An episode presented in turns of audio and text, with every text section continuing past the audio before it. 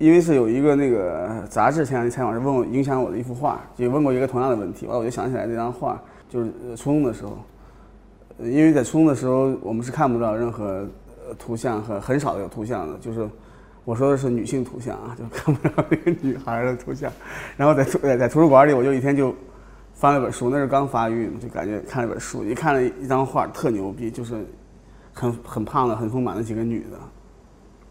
我当时就被就被雷轰的感觉，就一下子就懵了，就是就是全全是血头上，然后我就看床上有没有人看见我，就没人看见我了。我我本来想把那画那张纸扯下去的，就没敢扯。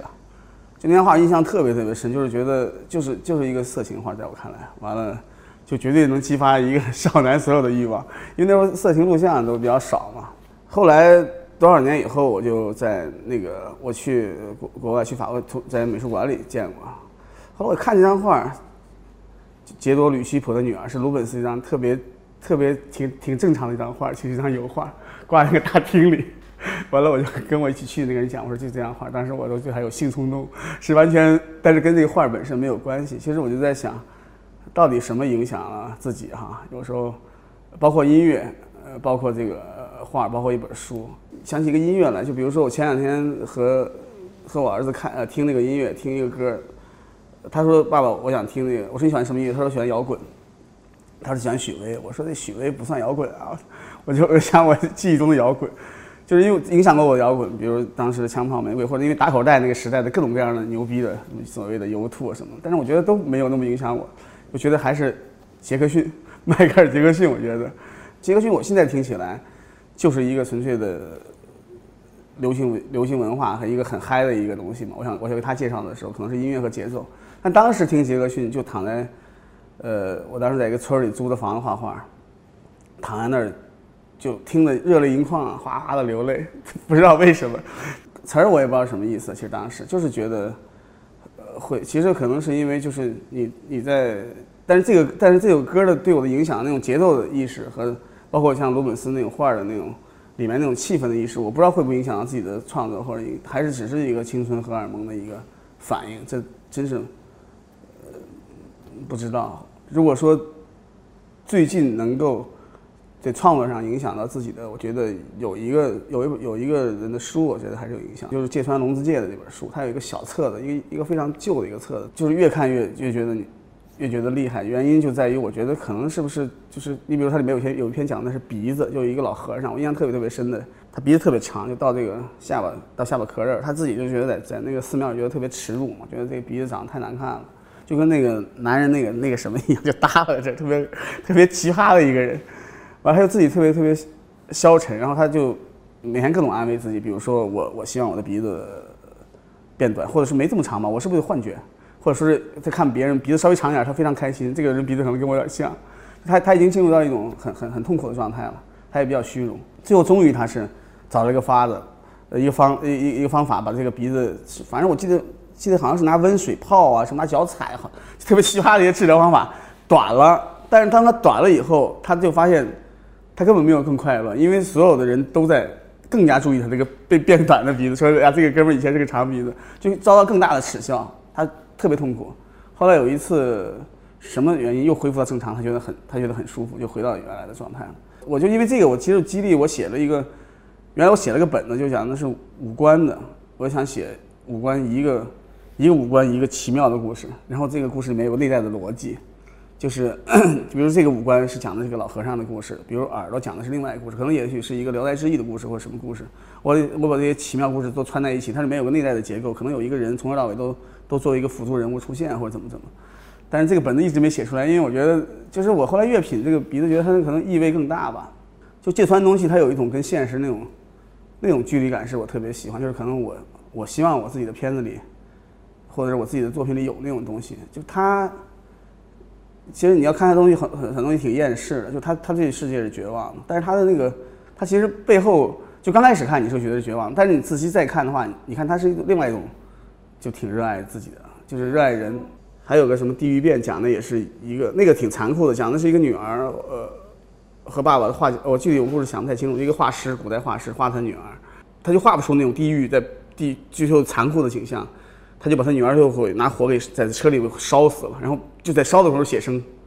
我操！我就我当时觉得好残酷，就是人的那种，他他的很多东西就是关于艺术、关于现实、关于关于那种呃毁灭呀，就是特别对我来说特别有画面感嘛。黑泽明也改了他一个嘛，就是竹林中，把他的竹林中和罗生门合并在一起改了个罗生门嘛。他让我找到了小时候我看一个，就是我我看的不是书的感觉，就是他让我想到就是很多小时候那种具体的那种情境的那种影响，就是小时候比如你对生活的。可能呃，从从那个院子外面走过去，一个人的那种感觉啊，就是那种感觉，它不是反而不是小时候那种音具体的音乐和那个画的影响力了，它就是一个感受，就是其实真正画和影响你的，就是我刚说的画和那个音乐和那首歌和那个和那张画，可能具体到影响到最后也没有不是很不是很直接的，反而是一个模糊的意念。现在你找到对应物，在你的生活中找到哦，原来是这本书，可能可能我觉得所谓的影响就是。你就找到你自己性格气质特别契合的一个东西，就是可能你就是希望有个东西能够，你就是这样一个潜意识都被别人打开了那个东西，但是你以前一直没找到这个东西。如果说真正喜剧，如果说真正能影响的电影，我想想，你刚刚说影响到这种幽默气质的，不算影响，就找到知音了吧？呃，库斯图里卡就是，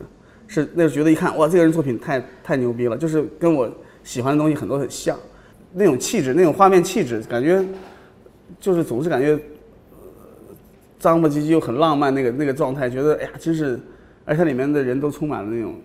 笑幽默和那种那种那种反讽的东西，就那种气质特别特别好玩。当时他其实故事讲就是一个在地下一直一种欺骗嘛，就是他有大的政治隐喻，就是上面社会已经变了，人们在地下，这个能激发人们很多想象啊。比如说，你可以想象，如果在中国有一个人在地下一直，别人告诉他，这就现在一直始终是文革。他在底下每天可能还在排练他妈中字舞呢，还还在歌颂领领袖呢。其实上面已经改革开放多少年，用上手机了，底下人还不知道。但他是那帮人在下面，在干了一个自己以为还是很革命的事情，做弹药。他上面这哥们在走私军火，完全是进入一个现。那那他那个片子，我觉得那个结构是非常让文艺青年震撼的一个结构。大家最最，我觉得最最让我觉得有意思的还是这哥们儿的影片的气质，这个东西是。很难模仿。姜文好像他们也拍那个，也也好像也在向他致敬，但是状态完全不一样。他那个他没有那么放松和幽默，他他就是他还是把自己呃意识形态化了。那个其实是特别消解意识形态的，把所有的人都打都打了个比尘土还卑微。但是我觉得中国导演很难做到这一点，就就是他只是用了别人的一个状态和浪漫的状态吧。所以我觉得能看到他，感觉他跟自己作品有点点呼应的，可能是这些。对，我想起来一个事儿了。前两天我们在去内蒙做做做那个讲座的时候，完了晚上他们安排草原，就一帮老，就是我这么大的人，完了还有一帮年轻的人，我们在一起在蒙古包里喝酒。结果大家喝多了，然后就开始翻唱各种老歌，就说影响自己的那些歌曲。结果就从小虎队一直唱到，就是太无聊。那天晚上过完这，第二天早上大家起来在门口撒尿的时候，彼此看对方都不太好意思。因为他们唱了一晚上那种特别无聊的歌，就挺嗨的，但是太奇葩了。就是那些歌其实只有我唱太多了，那晚上基本上我是以以结构为主，我帮他们回忆这个梳理这个流行歌曲的结构，就是喝多才想起来。就但是那东西对你其实就是只是个记忆嘛，因为就是你只有在特定情况下，通过酒的激发才能激发出你对所谓音乐的回忆。那些东西我觉得。就说，从这个角度来讲，所谓影响人的东西，我觉得跟它好坏没关系。你比如说，我他们说喜羊羊不好，我说保准以后未来九零后、两千后、九零后的人说长大以后，他们保准回忆起来就说喜羊羊。喜羊羊好不好已经不重要了，是他们一段成长的记忆，就跟《小时代》一样。你说好吗？那很多我认识很多人，文艺青年，我自己觉得还他还挺有品的，因为我看《小时代》去。我说你好吗？他说好不好不重要，因为那是我成长的一段记忆。就是他已经，他这个东西，他这个。就是现在正处在一个特别尴尬的时候，就在于